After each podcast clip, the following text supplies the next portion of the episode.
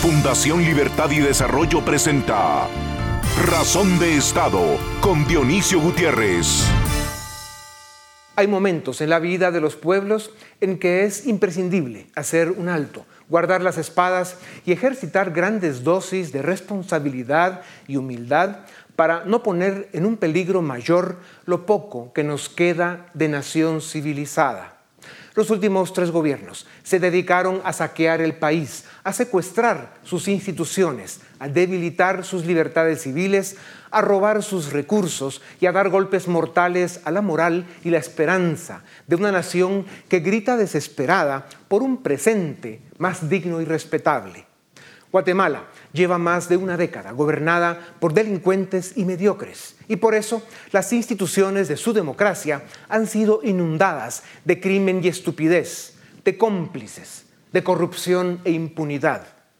De los últimos tres gobiernos, el primero se dedicó a instalar una dictadura tropical y vaciaron la democracia de contenido. Y hoy, una candidata, la protagonista de aquel gobierno, pretende que le creamos que cambió cuando la realidad es que a la gente se le conoce por lo que hace, no por lo que dice. El segundo de los últimos tres gobiernos se dedicó alegremente a saquear el país. No pudieron robarse hasta el Parque Central por falta de tiempo, no por falta de ganas. Y del tercer gobierno ya está todo dicho. Solo esperamos que el 14 a las 14, en enero del año entrante, esto cambie para mejor. ¿Cuándo se jodió Guatemala? Como alguna vez se preguntó Vargas Llosa sobre el Perú.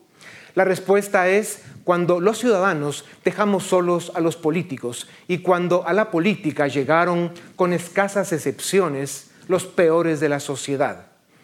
Un país se jode cuando las autoridades incumplen, destrozan y traicionan y cuando el pueblo se los permite. Guatemala se define hoy con tres palabras. Indignación, frustración y desconfianza. Nuestro país sufre desde hace demasiado tiempo de pobreza, indiferencia y desesperanza. Y se supone que las elecciones libres, transparentes y democráticas son ese momento estelar en que el ciudadano, usted, tiene la palabra y la oportunidad de ser el protagonista del cambio. Las elecciones deben ser el momento en que el ciudadano puede soñar, pero hemos caído tan bajo, aunque muchos no lo quieren ver, que ya ni siquiera nuestros votos podemos contar. Nos convertimos en un país en el que el voto, el arma sagrada del ciudadano, se vende, se compra, se cambia, se falsea y hasta se destruye. Y lo más grave es que esta operación criminal es ejecutada por los mismos políticos que han convertido el Estado en desagüe y al gobierno en botín. Aunque hay mucho que mejorar, esa operación criminal no sucede el día de la elección. La verdadera amenaza de Guatemala es que desde hace mucho tiempo es víctima de un fraude estructural. La democracia guatemalteca está herida, pero no de muerte, porque somos una nación llena de ciudadanos que sabemos decir presente cuando la patria nos llama. Aspiramos a vivir supeditados a una moral pública que se traduce en el respeto a las leyes y la confianza en las instituciones de la democracia. Hoy, en este momento de incertidumbre y desconfianza, la opción menos peligrosa y más responsable es dar al Tribunal Supremo Electoral la oportunidad para que corrija, rectifique, aclare y responda lo antes posible qué sucedió el día de la elección. A continuación, el documental En Razón de Estado.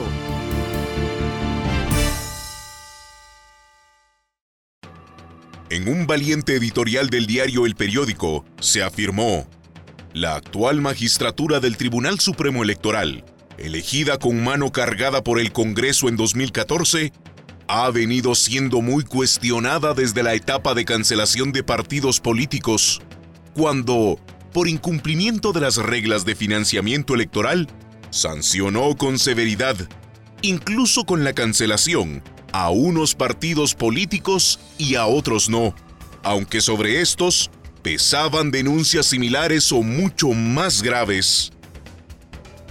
También se dijo, El proceso electoral se caracterizó por la discrecionalidad de la autoridad electoral en cuestión de inscripciones de candidaturas objetadas, revocación de inscripciones y reinscripciones, así como por el manejo arbitrario y desafortunado de la propaganda electoral y la información, la persecución selectiva de los infractores de la normativa de financiamiento electoral y gasto máximo de campaña, la impunidad absoluta en materia de clientelismo, compra de votos y acarreo de votantes, y la ausencia de criterio en cuestión del voto nulo, entre otros. El día de las elecciones no hubo fraude electoral. Lo que Guatemala sufre desde hace muchos años y demasiados gobiernos es un fraude estructural que afecta y distorsiona los procesos electorales y corrompe la democracia. El 16 de junio pasado, el día de la elección, se contaron razonablemente bien los votos. Los errores, que los hubo, se deben corregir y los delitos, que los hay, se deben perseguir, pero son marginales y principalmente a nivel de municipalidades y Congreso. Por ejemplo, en Quetzaltenango, Vamos y la UNE alegan un diputado por 17 votos y en Quiché, UNE y Viva pelean un diputado por 65 votos. La otra fuente de conflictos es que muchos alcaldes ganaron con menos del 20% de los votos, pues competían más de 10 candidatos. El 80% de votantes restantes no se sienten representados.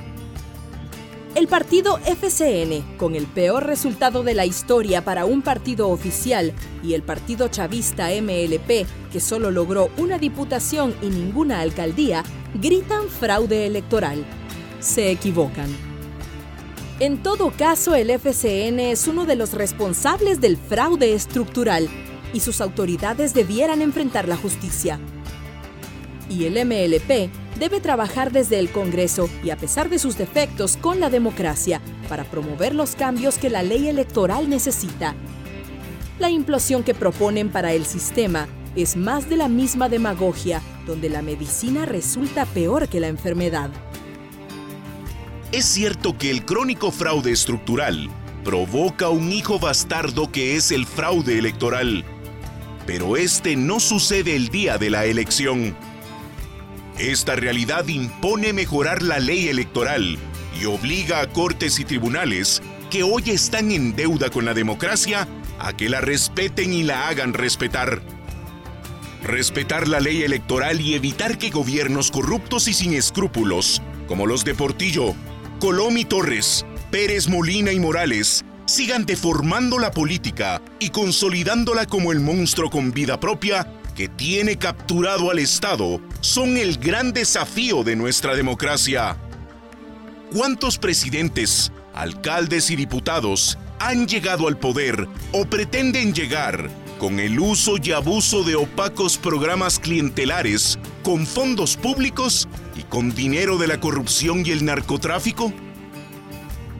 Estos personajes no ganan elecciones, las compran. Y por eso, el Estado es botín. Ese chantaje a la democracia y el dinero sucio de la corrupción y el narcotráfico están haciendo de Guatemala un Estado criminal. Este es el fraude estructural que padece Guatemala desde que nació su democracia.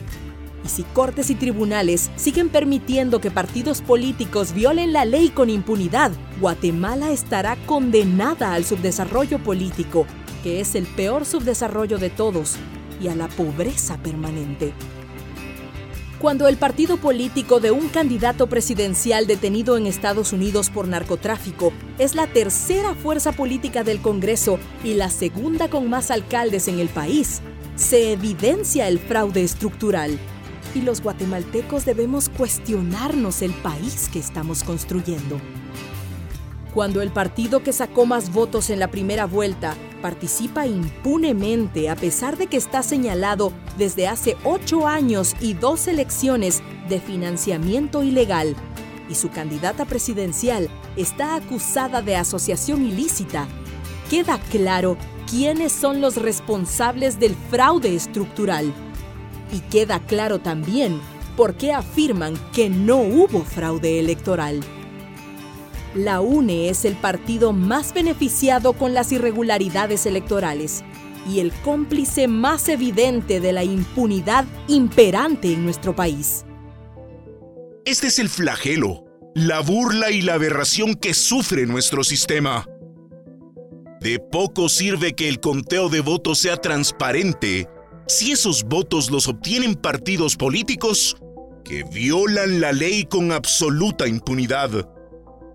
La captura del Estado es el flagelo, la burla es al pueblo y la aberración es la democracia que hemos construido. El día de la elección no hubo fraude electoral, pero Guatemala es víctima desde hace muchos años de un fraude estructural. Los guatemaltecos podemos y debemos rescatar nuestra democracia Ciudadano, tú tienes la palabra y el voto.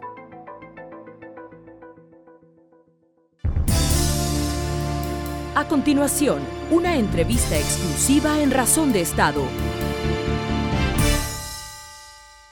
Bienvenidos, estamos en Razón de Estado y tenemos el gusto de presentarles al licenciado Edmond Mulet.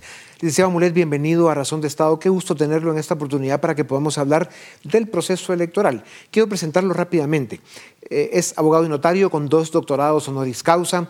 Fue presidente del Congreso en 1992 cuando se respetaba todavía la institución más importante de la democracia. Fue embajador de Guatemala en Estados Unidos. Fue embajador también en la Unión Europea, Bélgica y Luxemburgo jefe de la misión de estabilización de Naciones Unidas en Haití. También eh, fue el jefe del Comité sobre Armas Químicas en Siria eh, por parte de Naciones Unidas del 2016 a 2017 y candidato presidencial por el Partido Humanista en las actuales elecciones. Sacó el tercer lugar. Tuvo una campaña que de muchas maneras sienta un precedente y debería empezar a cambiar la cultura política electoral de Guatemala porque pues, su campaña, digamos, deja muchos buenos recuerdos, licenciado. Eh, gracias por estar con nosotros. Sin duda alguna, este proceso electoral eh, está dejando heridas, cicatrices, desencanto, decepción, molestias eh, y usted ha estado planteando en estos días eh, básicamente un fraude electoral. Sin embargo, en, la plática que tuvimos hace unos minutos, y, la idea sería que usted nos aclare y profundice, es que está de acuerdo en que lo que realmente sufre Guatemala es un fraude estructural. Cuéntenos un poco las dinámicas, los elementos que tiene este fraude estructural. Bueno, muchas gracias de nuevo por esta, por esta invitación. Eh, en efecto, lo que hemos, nosotros describimos eso como un fraude continuado también, un fraude estructural que se viene estableciendo, marcando desde hace, desde hace muchos años con la cooptación de diversas instituciones del Estado. Eh, también hay grandes dudas en el propio proceso electoral actual. Eh, por ejemplo, la ausencia del fiscal contra delitos electorales, que tuvo que salir de Guatemala eh, debido, lo dijo él, por amenazas. La ausencia del director del registro de ciudadanos precisamente en los momentos de la campaña electoral, aunque el registro de ciudadanos per se no tiene mucho que ver en el día de las elecciones, pero es quien eh, organiza, registra, administra los partidos políticos en Guatemala y está ausente. La ausencia también del fiscal especial contra la impunidad. O sea, tres eh, cargos importantes que tendrían que haber tenido una vigilancia, una observación de este proceso electoral que no estuvieron en Guatemala y uno de ellos dice que fue por, por amenazas. Eh, tuvimos también durante esta campaña electoral muchos delitos electorales en temas de publicidad, de campaña, que no fueron vigilados, no fueron supervisados, no fueron tampoco eh, castigados, tampoco perseguidos por, por las autoridades respectivas. Usted, licenciado, recorrió el país de punta a punta. ¿Cuál fue el partido político que, que pintó calles, casas y postes hasta ah, en la aldea más pequeña en eh, Guatemala eh, eh, y que no tuvo ningún control. Bueno, yo, la UNE, la Unión Nacional de la Esperanza, o sea, uno va a todos los departamentos, al, al Petén, al Alta Verapaz, a Quiché, al, a Huehuetenango, en las aldeas más recónditas, en las comunidades más pequeñas de las aldeas más pequeñas, y todas las casas están pintadas de verde. Eh, pues, ¿De dónde vino ese dinero? Además, eh, las vallas que puso la UNE a nivel nacional en todos estos lugares es bienvenidos a tal lugar o hola, tal lugar, vallas que cuando nosotros investigamos en el Tribunal Supremo Electoral, bueno, y aquí no aplica el tema de la, de la publicidad. Dijeron, no, es diferente. Es cuando ellos hicieron la diferencia entre lo que era proselitismo y campaña electoral.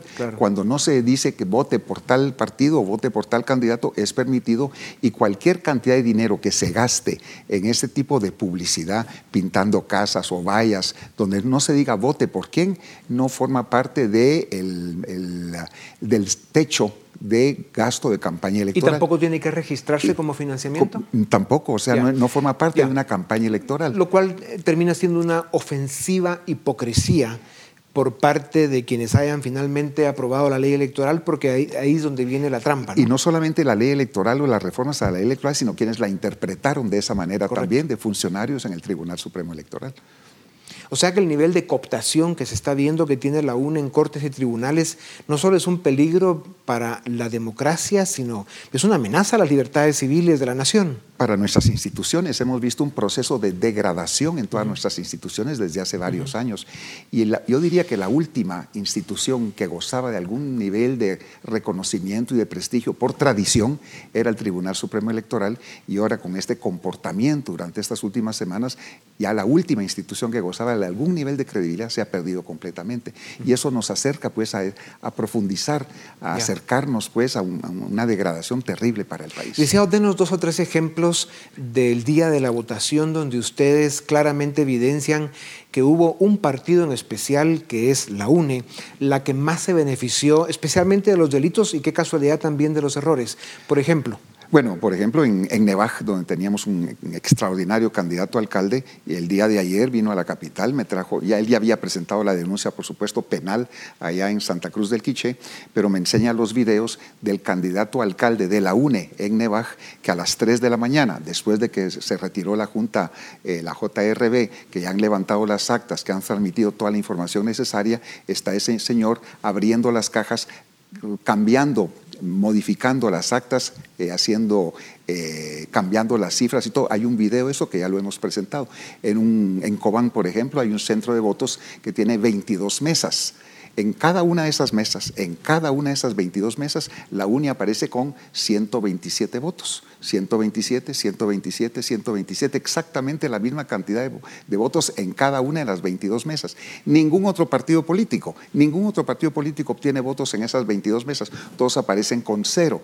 Entonces, eso es ¿Qué se le puede llamar a eso? ¿Esa es una mala transmisión de datos? O, para mí es, es, fraude. Crimen, crimen organizado. Crimen organizado. Tenemos la compra de votos también, el dinero. En muchos lugares, eh, de, a nivel municipal, por ejemplo, la UNE no hizo campaña electoral, no hizo campaña de, de, casa en casa o de trabajo de hormiga o de volanteo, para nada. Ellos guardaron sus recursos, su dinero, y dos días antes o un día antes de la elección, ahí sacaron el dinero para pagar el transporte, para pagar voto por voto a las personas que llegaban a votar el día de la elección, el tamal con los 200 quetzales para cada uno. O sea, eso tenemos pruebas, evidencias a nivel nacional que han modificado el resultado electoral a nivel municipal de diputados y también a nivel presidencial. Claro, una pregunta es qué se espera en segunda vuelta entonces, ese uso abusivo de dinero de dudosa procedencia, no registrado y las autoridades, eh, digamos, brillando por su ausencia. Esto es muy grave para la democracia, licenciado. E, es grave, pero Además, es grave que ya llevamos semana y media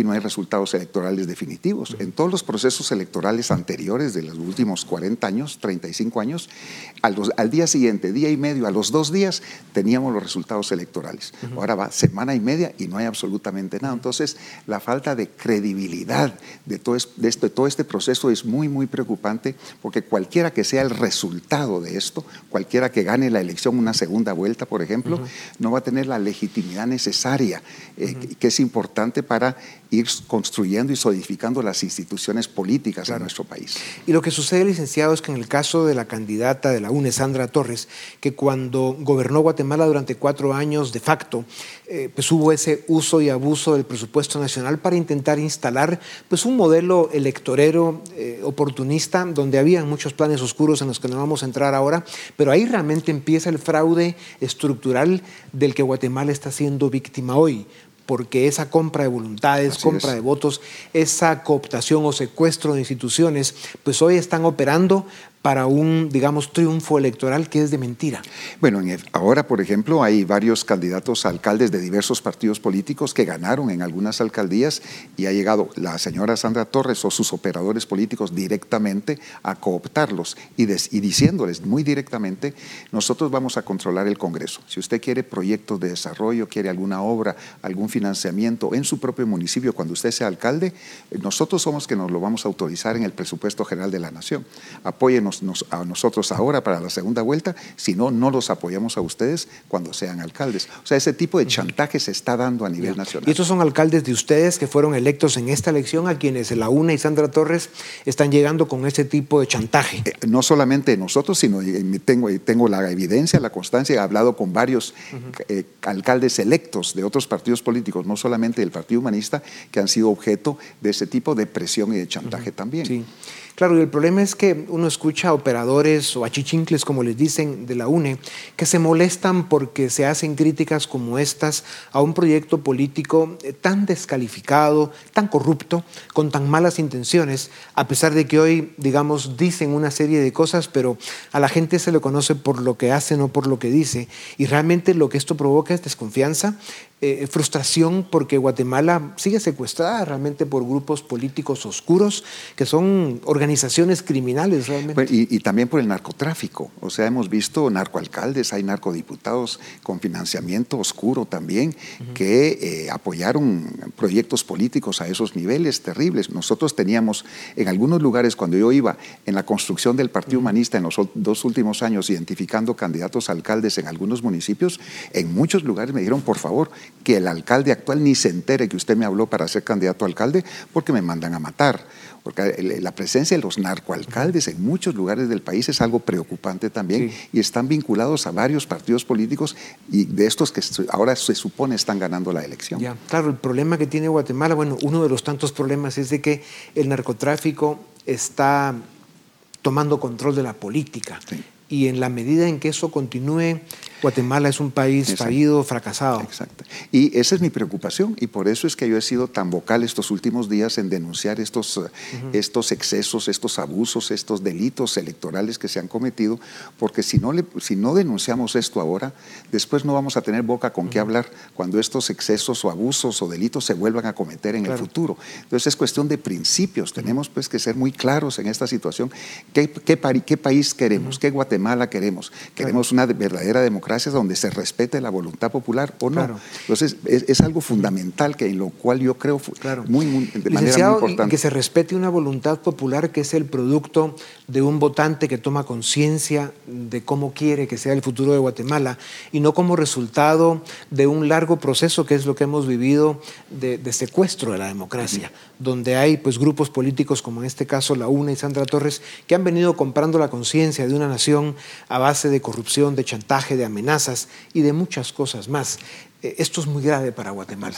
Licenciado, eh, eh, el tema de fraude electoral, ¿qué porcentaje de la elección diría usted que fue eh, manipulado, o sea, cuántos votos, ah, sin, tomar en cuenta el fraude estructural, que es algo más complejo que se debe ir corrigiendo, pero el día de la elección, ¿cuántos votos fueron manipulados? Eh, tenemos mm, informaciones diferentes en diferentes departamentos, pero es difícil en este momento decir, porque por eso hemos estado pidiendo esta investigación y esta auditoría también del, ah, del, sistema electrónico. Entonces, hasta que eso no se complete, no vamos a saber exactamente. Pero digamos, eh, se hizo un conteo rápido por el DNI, esta organización internacional, que revisa eh, en, momentos después de que se cierran los centros de votación y el resultado eh, del conteo rápido coincide con el resultado presidencial de eh, del Tribunal Supremo Electoral, lo cual indica que sí hubo manipulación de votos, pero no llegan al extremo en el que se pueda declarar un fraude electoral en que se manipularon un número tan grande de votos para que cambiara el resultado.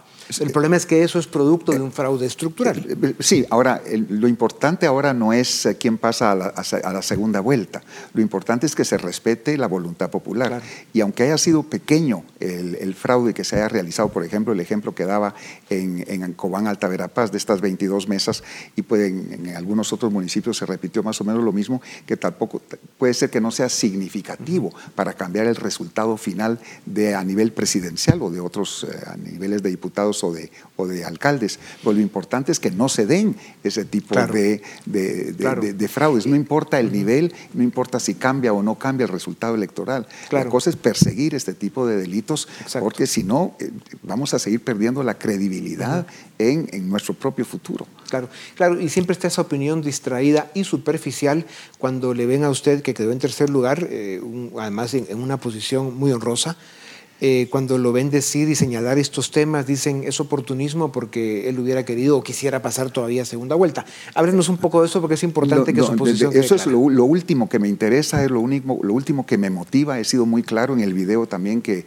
que publiqué no es ninguna motivación partidista de ninguna manera, es cuestión de principios. Y yo estaría muy contento de quedar en tercero, cuarto, quinto lugar si hubiera una segunda vuelta, siempre y cuando, siempre y cuando se respete la voluntad de cada uno de los guatemaltecos. Si empezamos a romper, a quebrar ese principio, entonces vamos a seguir, seguir en esa espiral de autodestrucción de nuestras instituciones en la cual ya estamos. Y un fraude como la que se está manifestando en Guatemala en este momento solo acelera ese proceso de autodestrucción institucional en nuestro país. Claro, y hay que insistir en que ese fraude manifiesto es un fraude estructural, estructural que se ha venido armando hace muchos años y que al final de muchas maneras distorsiona y cambia el resultado real del día de la elección, aunque en general el conteo de los votos que se emitieron eh, esté correcto y, se esté respetando más o menos y se deban corregir errores y perseguir delitos, eh, no se puede hablar de un fraude global el día de la elección. El problema de Guatemala es un fraude estructural. y no podemos resolver el fraude estructural o continuado, como llamo yo, de muchos años si primero no se enfrentan los, los fraudes concretos, directos que se dieron el día de la elección. Porque corregir los otros va a tomar tiempo, es a través de un Congreso de la República, las, la no hay reformas, una nueva ley electoral diferente y una serie de medidas correctivas en el futuro.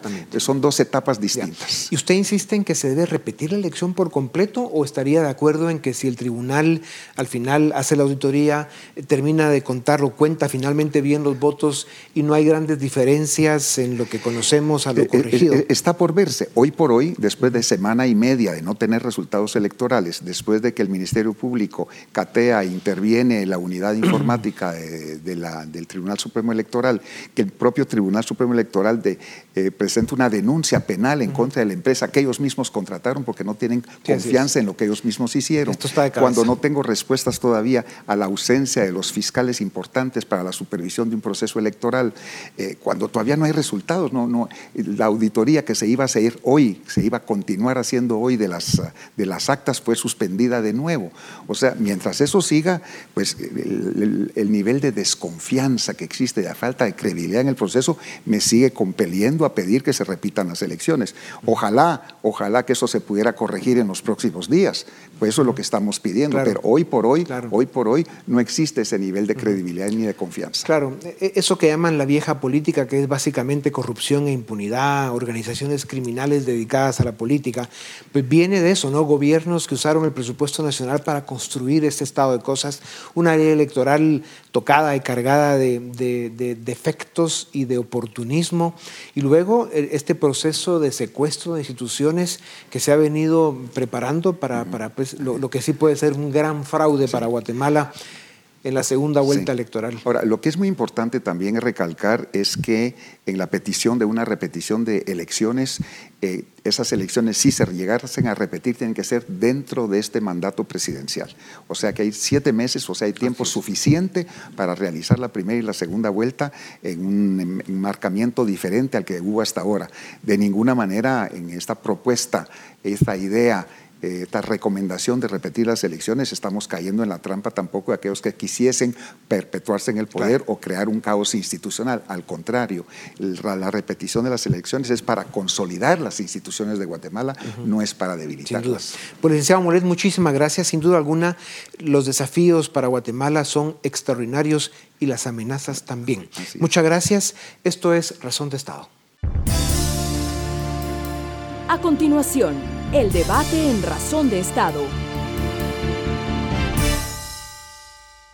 Bienvenidos al debate en Razón de Estado. En esta ocasión vamos a hablar de un tema que ha tomado vuelo en las últimas semanas. Hablamos del fraude electoral y los rumores de algunas personas que argumentan que hubo un fraude en el conteo de votos y por supuesto vamos a contrastar visiones en esta oportunidad. Ya nos acompañan en el set Quique Godoy, analista político, y también José Carlos Ortega Santa Cruz, analista político también. Ambos bienvenidos y gracias por acompañarnos en Razón de Estado. Vamos directo al punto.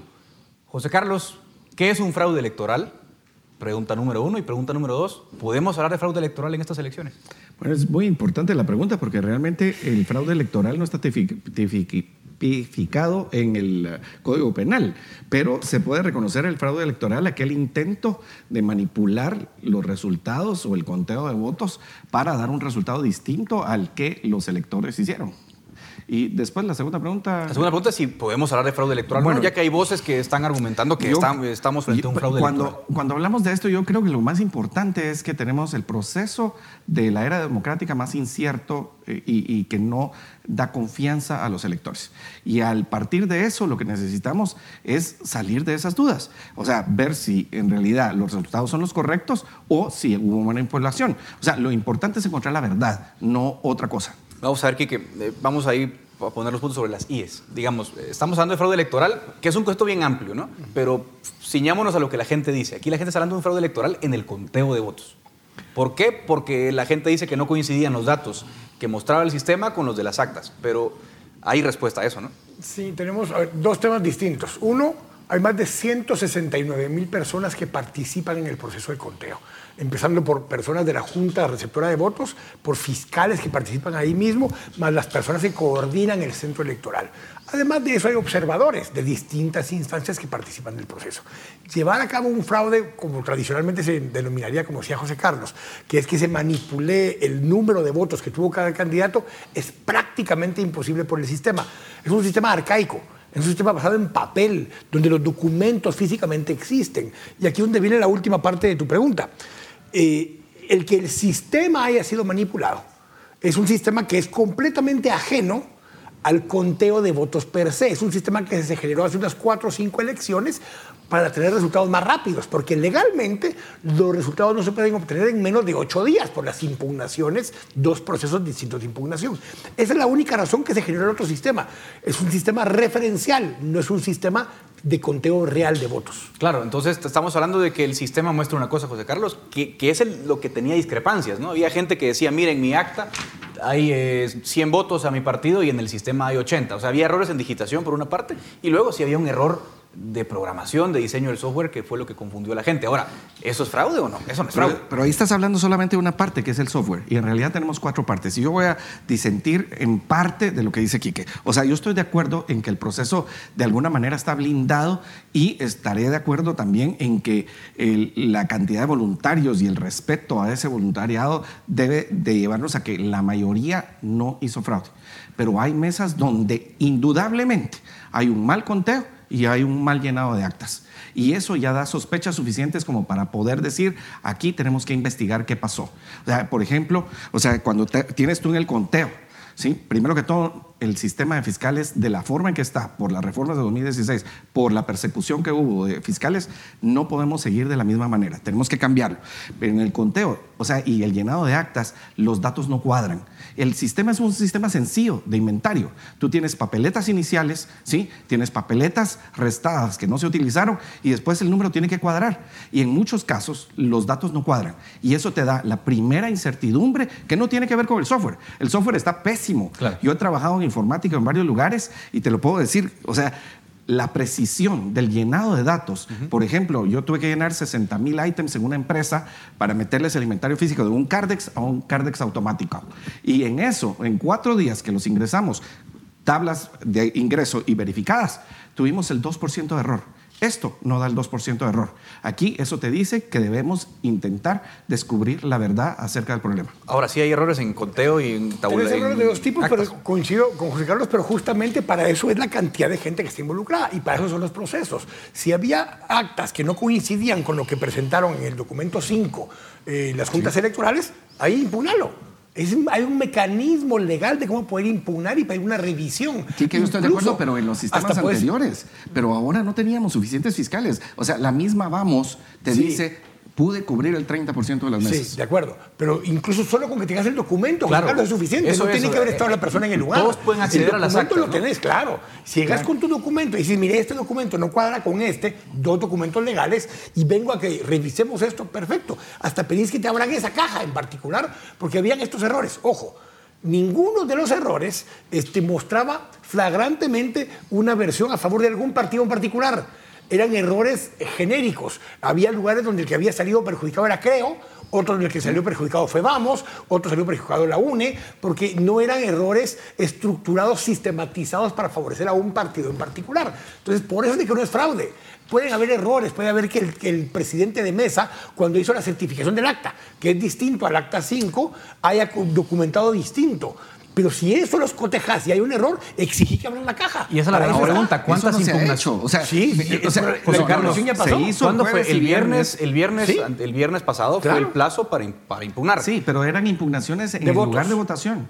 Y Correcto. cuando, o sea, eh, cuando tú no tienes los fiscales suficientes, y por eso digo, o sea, el proceso de fiscales, o sea, aparte de que hubiéramos tenido 26 fiscales por mesa, es, lo cual logísticamente es imposible en cualquier centro, o sea, eh, está superado. De- debemos entender que ese proceso lo debemos cambiar. Pero- pero no, ¿sí? Carlos, Y entonces el acta, que sí, ok, sí, que está llenada a mano Sí. con papel carbón Sí. y que podría dar motivo también, y dio motivos Sí, sí, que varias porque veces. por el papel carbón no pasó suficientemente suficiente. Sí. Pa- Imaginemos 26 hojas. Bueno, mucha, es que entonces en todo caso, por favor, Sí, o sea, pero ¿cómo Carlos. hacemos llegar esa acta que no le a los partidos a cada uno Ahora, por su- esos- ahora por cada vamos mesa? a hablar, estamos No hablando de- está. estamos Pero hablando de- habían 1877 mesas y habían 1630 impugnaciones en el municipio de Guatemala.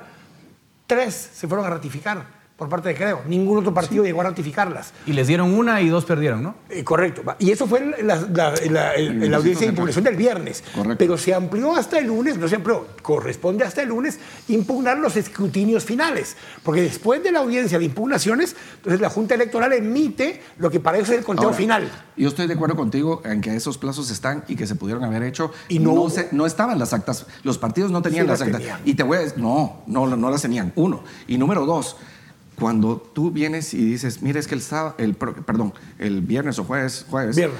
vas a- vamos a pasar para el lunes para revisar las actas. Eso debería de cambiar los plazos Son, son dos, son, completamente. son dos Son dos cosas distintas. A ver, distintas. un momento, pero vamos a, vamos a legal. Hay un legal. proceso, Claro. hay un proceso, perdón, para que Claro. entendamos y la audiencia también entienda de qué estamos hablando en este proceso.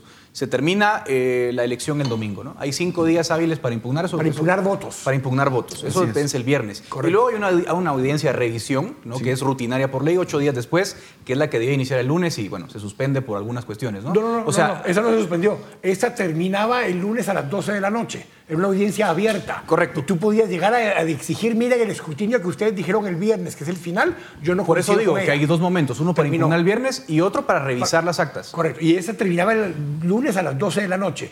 Lo que no se impugnó a partir de ese momento, esas actas de escrutinio final se vuelven definitivas. Y están así que son inimpugnables ya, porque fue la última Venció el plazo para, para Venció revisar. el plazo para impugnar. Ok, pero vam- vamos a ver, vuelvo al punto. Entiendo los errores, entiendo los fallos. O sea, el sistema tiene, tiene que mejorar. Yo creo que estamos de acuerdo en eso. Hasta aquí. Yo- 100%. para ordenar los 100%. estamos de acuerdo hasta aquí. Ahora, acto seguido. ¿Esos errores constituyen fraude electoral? O sea, hay un partido que sistemáticamente se beneficia de esos errores y eso alteró el resultado global de la elección. Yo no estoy tan seguro de que no. Y el punto no tiene que ver con que hoy podamos hacer esa conclusión, sino que el proceso está lleno de incertidumbre y lo que debe de hacerse es esa inspección que nos dé la certeza.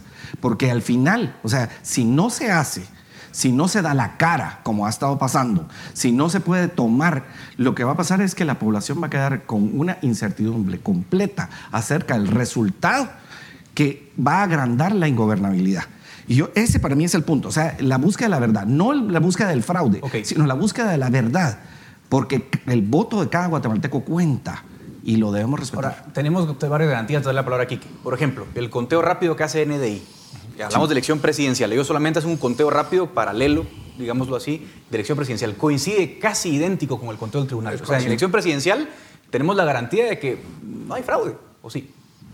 No en el conteo. es decir, Por eso yo- digo, yo- en el yo conteo, estamos pero yo conteo. coincido con José Carlos en un tema. A ver, el, el- el- el concepto de que la percepción es que hubo anomalías y eso pudo haber de- derivado en fraude, tiene dos características. Una, que en el área metropolitana, Sandra Torres solo ganó un par de mesas en la zona 24 de la ciudad de Guatemala y un par de municipios en el departamento. En el resto de lugares es más odiada que cualquier otra figura política de la historia.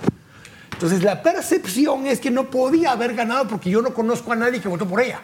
Ese es un tema de percepciones. Es. Y como las anomalías eh, abonan a que pudo haber pasado algo raro, te da la pauta para reclamar que hay un fraude. Pero en el resto del país ganaron en 234 municipios la elección. Ganaron en Cobán la elección presidencial. Huinac ganó en Quetzaltenango. Es abrumador el tamaño de la estructura de la organización. Y hay cosas que se, pre- se prestaban a perspicaz. A ver. Aparecen las famosas boletas grises marcadas. Sí, que no tenían Las boletas grises marcadas no tienen nada que ver porque Nada que ver. ninguna boleta era gris. ¿Pero para qué se usaban? Investigamos para qué se usaban. Eran donde hacían planas los líderes comunitarios de UNE con sus potenciales votantes. Ok. Les enseñaron a votar, les explicaron cómo votar claros. para que incluso no se salieran del cuadrito, para que no hubiera voto nulo. Ahora, ¿es eso ilegal o no? No, es una capacidad monstruosa que tiene Sí. el partido para organizarse a ese nivel. Todo eso generó perspicacia, generó dudas. ¿Es razonable que haya dudas? Es razonable. Ahora, no son solamente ¿Cómo se esas dudas? Kike, No, o sea, no, no, no. Desde la inscripción de candidatos Por o no. supuesto. Ahora- ahora, por supuesto. ahí sí quiero concluir con esta idea, No perdón que tenés fiscales esta semana. Sí, sí. El registrador se va, la ausencia de respuestas claras y ¿qué contundentes. tienes que hacer el registrador la a partir ausencia de la elección? No, No, estoy no, de acuerdo no. contigo. Nada, pero, no tiene ningún pero, rol. o sea, pero nunca nos había pasado. Cerremos con una idea final, porque nos queda, queda poco tiempo. Sí. A ver, quiero que ver si están de acuerdo conmigo o no con esta conclusión. Y es algo que hemos hablado en esta edición de Razón de Estado. Fraude en el conteo no hay. Ahora, nadie duda que la respuesta del TCE ha sido deficiente. Segundo, nadie duda que el proceso general, estructural, tiene muchos problemas. Hay coacción de votantes, hay clientelismo, hay regalos, hay candidatos o candidatas que tienen acusaciones serias, hay descalificaciones de candidatos que son cuestionables, pero eso no es en el conteo. O sea, tenemos un sistema que por la falta de garantías nos pone muy mal. El problema es ese. ¿Estarán de acuerdo conmigo o no podemos llegar a esa conclusión? Yo no estoy de acuerdo en que el conteo esta vez no tenga problemas. Ok. Y si es la conclusión, yo te digo una cosa, estamos en un momento como cuando en un matrimonio uno de los dos mete la pata. Y tenemos dos opciones. Una, para recuperar el matrimonio, poner limitantes y pedir que las acciones de la otra persona generen confianza, en este caso de las autoridades y las instituciones, y la otra, permitirle a las instituciones que, le hagan, que, que hagan lo que le dé la gana.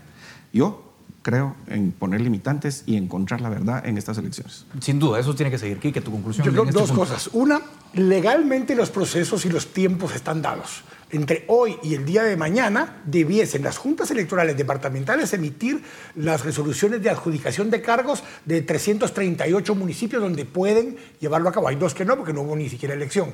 Eso las tienen que emitir ya. Tienen los resultados y deben emitir las resoluciones. Y dos, deben poder empezar a emitir la convocatoria de segunda vuelta del Tribunal Supremo Electoral porque legalmente tienen los soportes para hacerlo.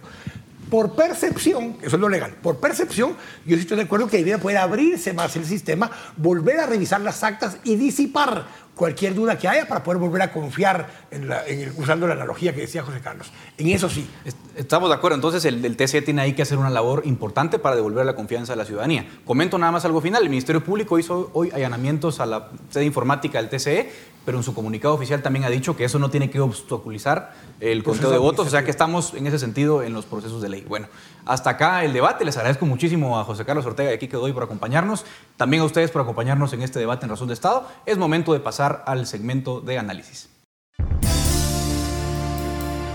A continuación, el análisis de razón de Estado. Es importante comprender la diferencia entre fraude electoral y fraude estructural. Un fraude electoral se comete el día de la elección. El 16 de junio se cometieron errores que deben corregirse y delitos que deben perseguirse, pero no constituyen un fraude que cambie el resultado global de la elección. Aunque la intención de quienes violaron la ley era robarse la elección, sus fechorías fracasaron y por supuesto deben enfrentar la justicia. Cuando el cuestionado Tribunal Electoral enmiende la plana, podría cambiar el número de diputados en dos o tres bancadas. Y en los 340 municipios podrían cambiar cinco o seis alcaldes que realmente no ganaron su elección. El problema de fondo es que la democracia guatemalteca es víctima de un fraude estructural desde hace muchos años. El fraude estructural es ejecutado por los partidos políticos que están en el poder o tienen grandes cuotas de poder. La presidencia, diputaciones y alcaldías, con el uso y abuso de fondos públicos, son las plataformas desde donde se comete el fraude estructural, al cual se suma la complicidad de cortes y tribunales que conceden favores e impunidad. Esas cortes y el Tribunal Electoral provocaron decepción y desconfianza por sus decisiones sobre partidos y candidatos señalados y acusados de delitos.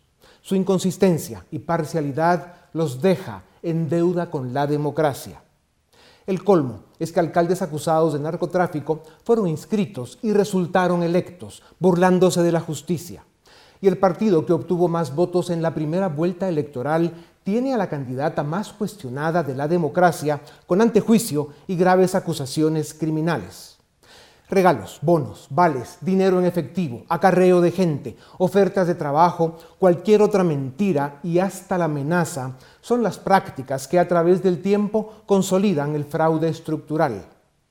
El día del voto es el último eslabón de esa larga cadena de faltas y argucias que configuran el fraude estructural, provocando que se cuestione la legitimidad del proceso electoral. Este fenómeno debilita aún más nuestra imperfecta e inconclusa democracia y amenaza nuestras libertades civiles. Veamos algunos ejemplos. La UCN, una organización señalada de narcopartido desde hace muchos años por agencias norteamericanas, perdió a su candidato presidencial porque fue detenido en Estados Unidos, entre otras cosas, por conspiración para el narcotráfico. Autoridades guatemaltecas también tenían conocimiento de esto desde hace años, pero hoy la UCN se convierte en la tercera fuerza más importante del Congreso con 12 diputados y el segundo partido en alcaldías con 37 alcaldes electos, la mayoría de ellos, curiosamente, en zonas costeras y fronterizas.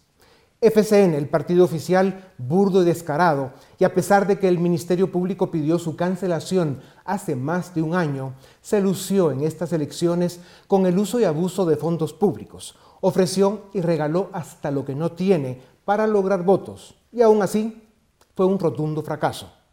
La UNE, el partido que obtuvo más votos en la primera vuelta electoral, tiene una candidata, como dijimos, con antejuicio y acusada de asociación ilícita y financiamiento electoral no registrado, porque su partido no pudo explicar el origen de casi 20 millones de quetzales para financiar su campaña hace cuatro años. A esto se suma la desconfianza que generan los audios publicados donde la candidata y su primer círculo hablan de cantidades millonarias y sugieren relaciones con el crimen organizado. Esto no es nada nuevo para Sandra Torres y la UNE. Cuando gobernaron de 2008 a 2011, usaron el presupuesto nacional para su proyecto populista y autoritario. Deterioraron las finanzas públicas y la pobreza subió de 51 a 54%. Y por si esto fuera poco, consolidaron el fraude estructural con el secuestro de instituciones, el chantaje, la amenaza y más a cualquiera que se pusiera en su camino. El fraude estructural paga, por eso no es casualidad que la mayoría de errores y delitos electorales benefician a Sandra Torres. Por eso, la UNE tendrá más o menos la tercera parte del Congreso y las alcaldías a nivel nacional. Y si Guatemala se descuida, también la presidencia. ¿Cómo responden a esto las Cortes y el Tribunal Electoral? Sin justicia no hay democracia. Sin elecciones transparentes no hay democracia con un fraude estructural permanente, tramado por partidos corruptos y protegido por cortes y tribunales venales. No hay país. Esto es Razón de Estado. Razón de Estado con Dionisio Gutiérrez es una producción de Fundación Libertad y Desarrollo.